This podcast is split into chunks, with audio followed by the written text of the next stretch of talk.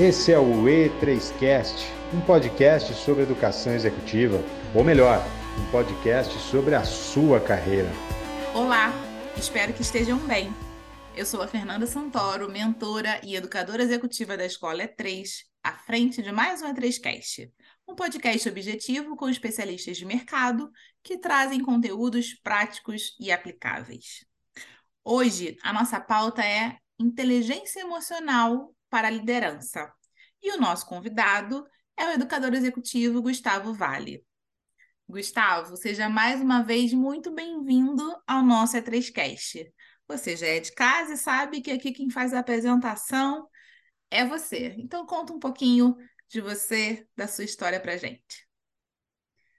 Grande prazer, Fernanda, a gente está novamente aqui no E3Cast.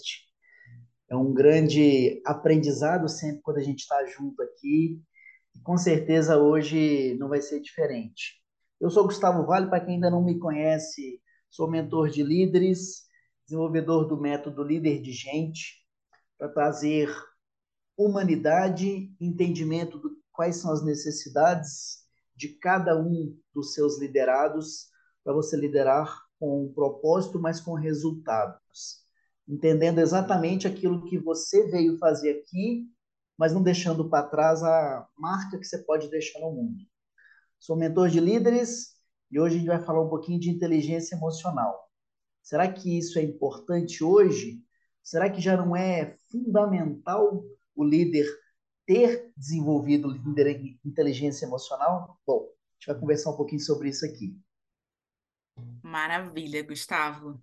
E eu sou sempre é, da visão de que Muitas vezes aquilo que a gente entende que é óbvio, nem sempre é para as outras pessoas, né? Que precisa ser dito. Então vamos começar da base. O que, que é inteligência emocional? Eu costumo dizer, Fernanda, que inteligência emocional é você não controlar as suas emoções, mas você entender claramente o que te afeta e como que você, na medida que algo te afeta, como você controla a forma como você reage ao que te acontece. Eu costumo dizer que para você entender inteligência emocional, nós temos que trazer três grandes itens para a gente poder linkar. A primeira é você identificar exatamente algo que te acontece e como você reage. Se algo que você esperava dar certo acontece de uma forma completamente diferente, qual é a sua reação? Você consegue se manter no controle e manter consciente daquilo que você vai fazer? Você sai de casa e de repente você pega o carro e seu pneu está furado. Isso vai afetar apenas aquele momento ou vai ser um gatilho que vai disparar vários eventos negativos ao longo do dia? Essa é a forma como a gente reage a um evento que nos acontece. Só que tem um segundo item, que tem a ver com inteligência emocional, que é o quão fundo você vai naquilo que te afeta. Então, aconteceu o problema do pneu furado. Você reagiu daquele primeiro momento. Só que isso te levou a um nível de estresse tão grande que você brigou com a sua esposa, que você nem saiu para almoçar, que a pessoa te deu bom dia, você já perguntou bom dia por quê? Quão fundo você vai nesse problema e que isso chega a afetar todas as outras relações que você tem. Só que também tem um fator voltar ao estado natural. Eu tenho o ponto onde eu reajo ao que me acontece, eu tenho o fator quão fundo eu vou que esse problema, que este evento me leva, mas quanto tempo que eu volto deste fundo do poço, como eu costumo dizer, esse tempo de resposta que eu tenho para voltar a ter clareza e consciência de como agir naturalmente novamente.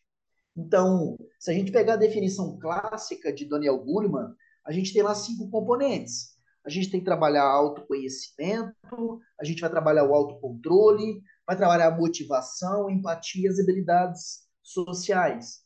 Só que além disso tudo, é a gente começar a entender o quão afetado eu sou por tudo que me acontece. E eu, enquanto líder, você sabe muito bem, sou afetado e sou acometido de nenhum problema durante o dia, né? É um mar de rosas o tempo todo. Com é claro certeza. que não é verdade. a todo momento a gente tem desafio enquanto líder. A gente pode planejar um dia maravilhoso, só que chegar ao meio-dia a gente tem um grande desafio que faz com que a gente tenha que tomar decisões difíceis. E aí vai entrar a inteligência emocional, para a gente poder regular a forma como a gente vai delegar, desenvolver o trabalho e fazer várias outras coisas que é inerente ao trabalho do líder.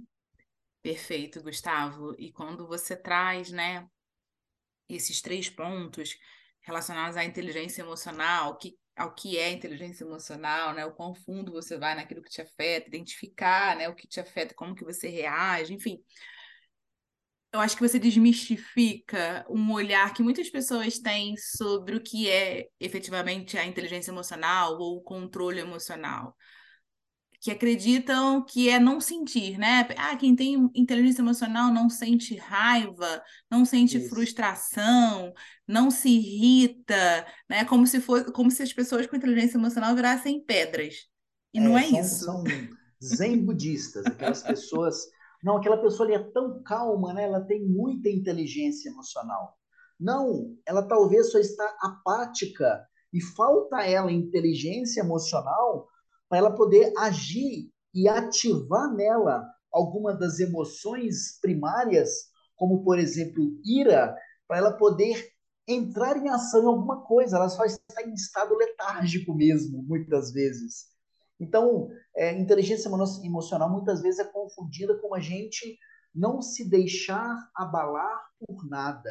Nada me tira a minha paz. Está acontecendo um desastre do meu lado, meu prédio está caindo e eu estou aqui pleno tomando meu café. Não, isso não é inteligência emocional, isso é burrice. Vamos entender que inteligência emocional é você entender claramente que você tem que estar consciente ao reagir àquilo que vai te acontecer. É você trabalhar conscientemente a tomada de decisão, mesmo no caos. Então, é independente do momento que eu passo.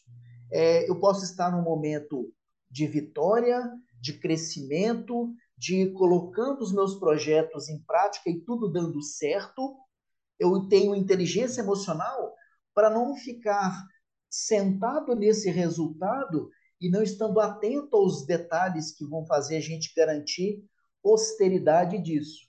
Mas, ao mesmo tempo, se está tudo no meio do caos, se o líder tem que lidar com diferentes níveis de problemas e desafios o tempo todo, é ele ter clareza mental para não ser dominado pelas emoções que o, que o atingem naquele momento, de incerteza, de insegurança, de talvez não ter a resposta para tudo e ainda assim tomar as decisões de forma consciente e não por impulso, e não de forma automática, como a gente costuma dizer, porque isso vai fazer ele tomar decisões que não são as melhores. E muitas vezes essas decisões podem gerar maiores problemas se não for ditas de forma organizada. Por isso que Daniel Goleman nos diz lá no primeiro item que eu tenho que ter autoconhecimento. Autoconhecimento é eu entender aquilo que me afeta, aquilo que, no final das contas, eu preciso entender que se por acaso aquilo acontecer no meu dia a dia, é, aquele conhecimento que eu tenho sobre aquilo que eu sinto, sobre os meus próprios impulsos e fraquezas, para não deixar aquilo chegar até mim.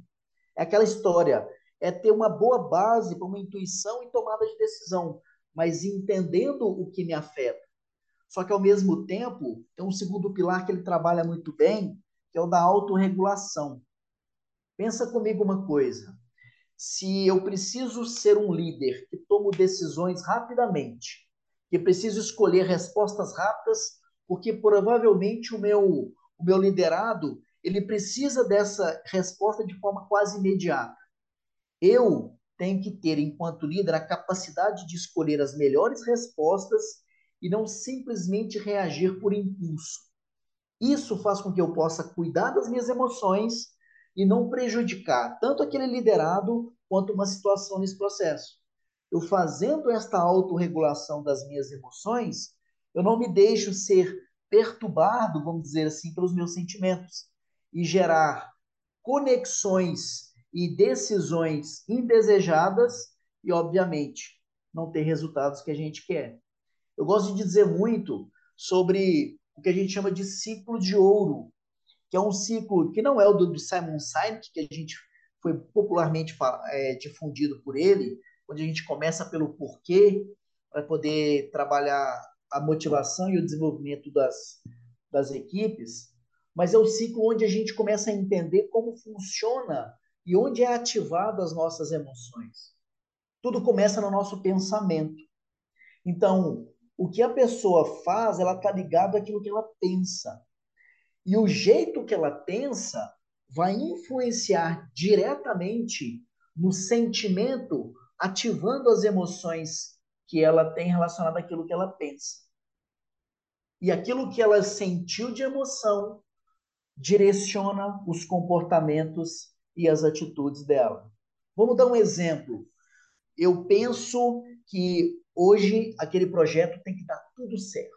No meu pensamento, eu tenho um, um pensamento de que se não der certo, eu não sei se eu vou conseguir lidar com todos aqueles detalhes. Então eu já venho com um pensamento de escassez, eu já venho com um pensamento não de abundância e de autoconfiança, mas um pensamento de insegurança daquilo. Se algo me acontece errado, aquilo vai ativar qual emoção? A emoção do medo, a emoção da insegurança, a emoção da falta de capacidade daquilo que eu tenho de ser desenvolvido. E qual vai ser o meu comportamento? Ou eu vou tentar me abster das melhores decisões, e aí eu deixo, eu fico lá quietinho no meu canto, enquanto eu preciso ser o líder que apoia e que direciona, mas se eu tenho controle daquilo que eu tenho pensado, se eu tenho autoconhecimento daquilo que me afeta, eu vou tentar desenvolver o autocontrole para quando uma emoção chegar, eu ter clareza de que ela chegou e eu não vai ser tão afetado por ela. Automaticamente, o meu comportamento e a minha atitude vão estar direcionados para ação mas para ação consciente. E isso faz toda a diferença. Gustavo, você falando aqui, né, e eu fui conectando com, com, com vários autores, você trouxe muito o Goleman também, né, e aí eu, eu lembrei um pouco do, do, do Cove, né? Quando você fala sobre identificar o que está acontecendo, escolher as melhores respostas, né? Lembrei muito do, do princípio 90-10 do Stephen Covey, que ele fala que de 100% de todas as coisas que acontecem com a gente, 10% não estão no nosso controle, 90% é sobre como a gente reage a elas, né? E que a gente pode dividir o nosso dia em vários pedacinhos de 90 a 10, né? É, de 10 coisas que não estão realmente de 10% de, das coisas que realmente não a gente não controla e esse 90% de como a gente reage que vai influenciar na, na, na próxima etapa de 90 a 10, né? E ele traz um exemplo, só falando rapidinho aqui. Sim. É, ele traz um exemplo, ah, um, uma pessoa tá lá em casa se arrumando de manhã para poder ir para o trabalho e vai levar a filha na escola. Aí foi tomar café, já tomou banho, botou a roupa, foi tomar café, aí a filha passou correndo, derrubou o café e entornou na roupa dele, e aí ele ficou irritado, brigou com a filha, brigou com a esposa porque deixou a xícara de café na ponta da mesa, enfim. E aí, aí sai correndo porque tem que trocar roupa, aí vai pegar, a filha perde o ônibus, aí volta, chega atrasado no trabalho, vê que esqueceu um relatório importante, então acaba tendo uma cascata né, de, de, de, de, de acontecimentos que são negativos, né, não acontecem da forma mais adequada por conta desta reação. Agora, se a mesma coisa acontece, né, essa mesma criança derruba o mesmo café e ele olha para a criança e fala: tudo bem, acontece, presta atenção da próxima vez, levanta, troca roupa e vai lá e segue isso tudo tende a ser muito mais tranquilo, as coisas tendem a muito dar certo. E está muito conectado a isso que você fala, sobre identificar o que está acontecendo comigo, como isso me impacta e escolher como que eu vou reagir, né? E aí isso realmente traz é, é, é esse círculo desse de acontecimentos, né? Esse, esse, perdão, esse ciclo de acontecimentos que vão vir na sequência. E quando você traz também a questão né, do, do, do do, do pensamento, emoção, da ação ali, né, que vem muito do conceito lá dos três componentes também é, da comunicação que o Howard Hendricks trouxe, né? Falando que a comunicação tem três componentes, que é o intelectual, que é justamente esse pensamento, o emocional, Isso. né? E o volitivo, que é a ação. E essa ação, como você falou, depende extremamente desse emocional, de como eu reajo, de como eu lido, do, de como eu leio tudo aquilo que me vem de pensamento, né? E aí, com todo esse contexto aqui, não tem como, né? Você falou de liderança, de como esse líder impacta outras, outras pessoas. Eu volto lá para o comecinho, né? Para o seu questionamento. Será que inteligência emocional é somente uma competência importante ou ela virou necessidade para a liderança? Acho que você falando, discorrendo, explicando o que é inteligência emocional, está claro para qualquer pessoa que esteja escutando a gente que sim, é importante que todas as pessoas tenham inteligência emocional. Agora, quando a gente fala de liderança, por que virou uma necessidade, uma competência crítica, Gustavo? Hoje em dia, nós temos, principalmente no pós-pandemia, Fernanda, uma necessidade de tudo ser muito ágil. E quanto mais ágil, e as pessoas confundem muitas vezes agilidade com pressa, Quanto mais ágil a gente precisa ser, mais ágil a gente precisa fazer para ter os resultados que a gente deseja. Então, num mundo cada vez mais veloz, quando a gente se conhece e tem a capacidade de olhar para dentro, entender quais são as nossas fortalezas, e sendo uma delas inteligência emocional, eu vou estar muito mais capacitado e preparado enquanto líder para poder ser ágil tanto na tomada de decisão quanto em não deixar com que os efeitos de mudança que vão acontecer e eles vão acontecer no meu dia a dia me afetem e eu não comprometa um projeto ou não comprometa um squad, como a gente trabalha muito nos, nos modelos ágeis. Então, ser alguém, tanto líder quanto liderado, quanto as pessoas do time, com esta capacidade de inteligência emocional, vai tirar o famoso mimimi da frente. Porque muitas vezes eu vou precisar desenvolver uma ação rápida é, e a decisão tem que ser feita agora. Não dá para esperar. Só que se eu não tenho clareza de como que aquilo me afeta, eu vou esperar tentar entender o que está acontecendo, sendo que se eu já tenho desenvolvido a inteligência emocional, isso vai me facilitar na tomada de decisão. A gente fala muito sobre contratação de talentos e que hoje as empresas estão numa corrida ferrenha para se contratar talentos e a gente vê que tem vários é, talentos de forma escassa nesse processo de contratação. É difícil achar um grande talento, exatamente por causa disso. Muitas vezes fez uma grande faculdade, muitas vezes até fez um bom estágio, só que quando você vai para entender se a pessoa se conhece e se ela pode receber responsabilidades ali no trabalho, falta ela esse domínio pessoal, esse domínio das próprias emoções para entender claramente o que o afeta quando ele estiver sozinho, tomando conta dele mesmo e tendo que tomar a melhor decisão.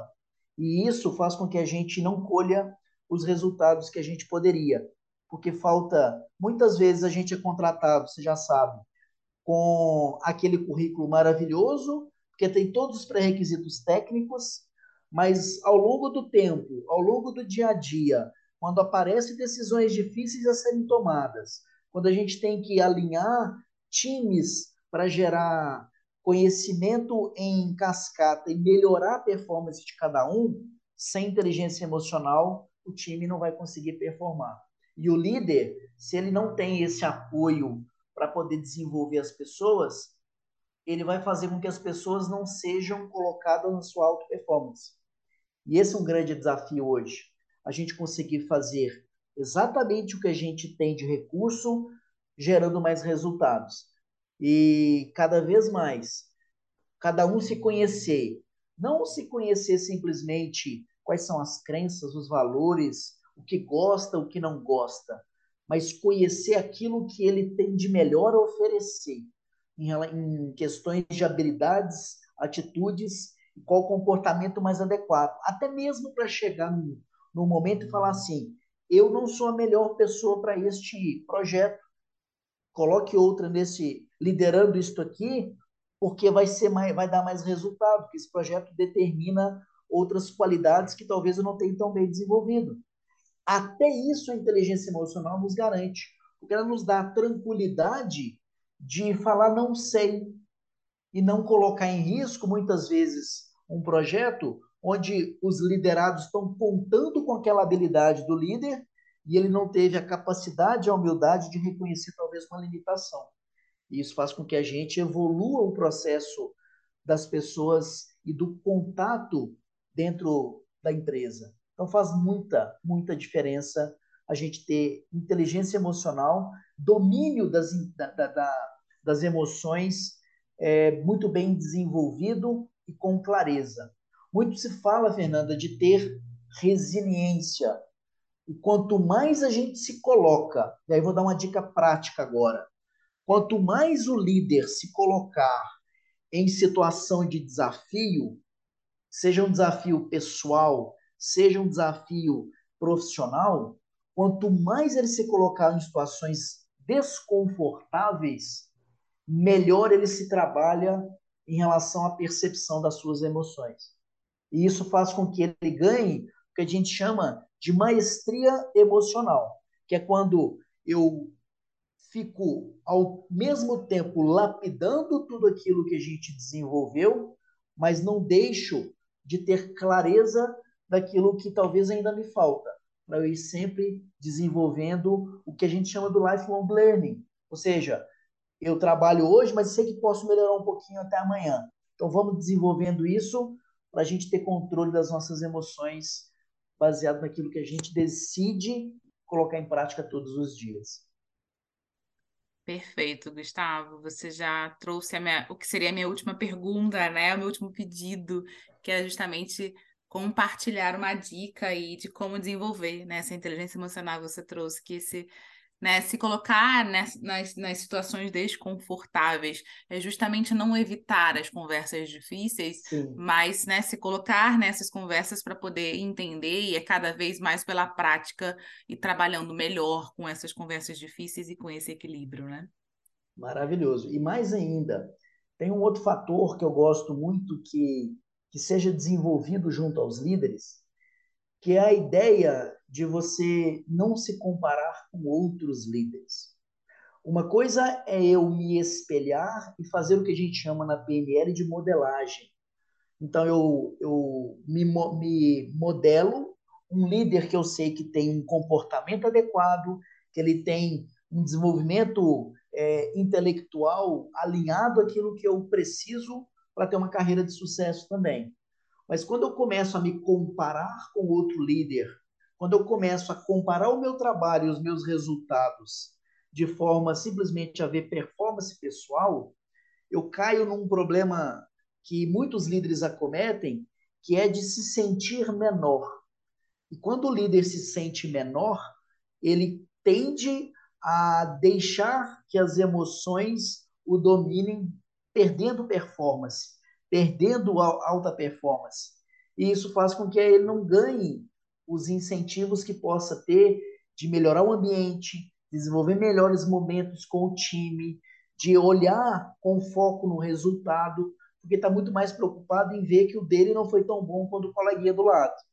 Então, blindar essa comparação, é, porque até mesmo porque pode ter acontecido isso em ambientes diferentes. Pode ter acontecido isso em momentos diferentes para ele não ter o mesmo desempenho. Então eu preciso focar naquilo que eu fiz ontem, no líder que eu fui ontem, e me desenvolver para amanhã eu ser ainda melhor. E aí eu vou ter resultados muito mais compatíveis e com a segurança emocional para seguir com as melhores decisões todos os dias. Excelente, Gustavo. Dicas ótimas, como sempre. Uma, é, uma aula excelente, rica, como sempre você traz aqui para gente. Super obrigada pela sua contribuição nesse nosso podcast. Eu que agradeço, Fernanda. Tenham sempre a minha verdade aí com vocês. Lembrem sempre, líder é aquele que inspira, que desenvolve pessoas, que direciona comportamentos. Mas também líder é aquele que coloca o seu melhor a serviço de todo mundo. Então, desenvolva suas habilidades emocionais para que você consiga gerenciar essas emoções e colocar todo o seu talento em prática. Muito bom. Não é à toa que já lá na década de 70 nasceu o conceito de liderança servidora. Exatamente. É 3Cast, um podcast semanal com conteúdo prático e aplicável da escola de gente real. Muito obrigada e até a próxima.